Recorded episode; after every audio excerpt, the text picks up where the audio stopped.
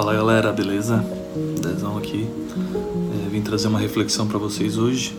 Nem preciso perguntar como é que vocês estão, né? Que vocês estejam em quarentena. É, creio também que vocês estejam ansiosos. É, também com dúvidas aí em respeito ao futuro, né?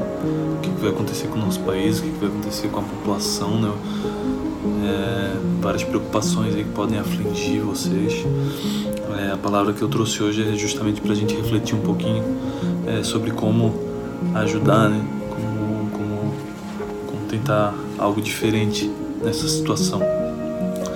É, vai lá no conteúdo desse post, dá uma lida, quem sabe releia e, e medite um pouquinho antes de ouvir o que eu vou trazer. É, e para quem está nos ouvindo no podcast, quem sabe ouvir e ouvir mais uma vez o, o versículo para poder meditar um pouco também pode ser pode ser algo que acrescente. É, no capítulo 19 do livro de Salmos, a gente vai ler lá no, no verso 14 que as minhas palavras e os meus pensamentos sejam aceitáveis a ti, ó Senhor Deus, minha rocha e meu defensor. É, quando eu li a primeira vez essa, essa passagem, eu era adolescente e passava por um conflito interno em relação ao meu relacionamento com Deus, a eu não sou, eu não ser merecedor dessa palavra, a eu não entender por que, que um cara tão ruim como eu estava tendo um relacionamento tão bom com Jesus, é um relacionamento de salvação, é um entendimento a respeito de como Deus me amava, então eu não aceitava esse amor e eu não queria me envolver tanto, enfim, eu estava numa tensão muito grande. E o salmista, é possível observar que ele separa em três blocos. Né? O primeiro bloco do, desse capítulo ele vai falar sobre a criação perfeita de Deus. No segundo bloco ele vai falar sobre a perfeita justiça de Deus, né? de como que a lei dele é perfeita e agradável, né? É, quanto isso demonstra é, quem Deus é.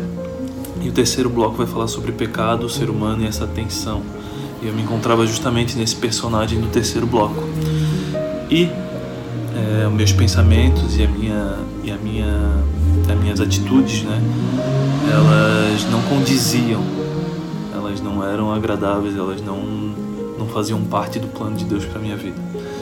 E o que eu quero falar para vocês hoje é que justamente é, as preocupações, as tensões e toda essa ansiedade que a gente está vivendo por causa desse vírus não pode contaminar o que a gente pensa e o que a gente planeja no Senhor, em Deus e na Sua palavra.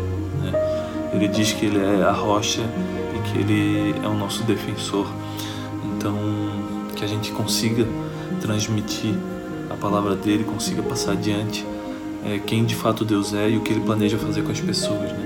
Essa palavra foi, foi tocou no meu coração quando eu ainda era adolescente e até hoje ela mexe comigo porque é um poema muito bonito. Então, espero que vocês consigam transmitir isso adiante também e acreditar que Deus está nos protegendo, nos defendendo e que nele a gente tem, é, tem o que a gente precisa para ter sanidade mental.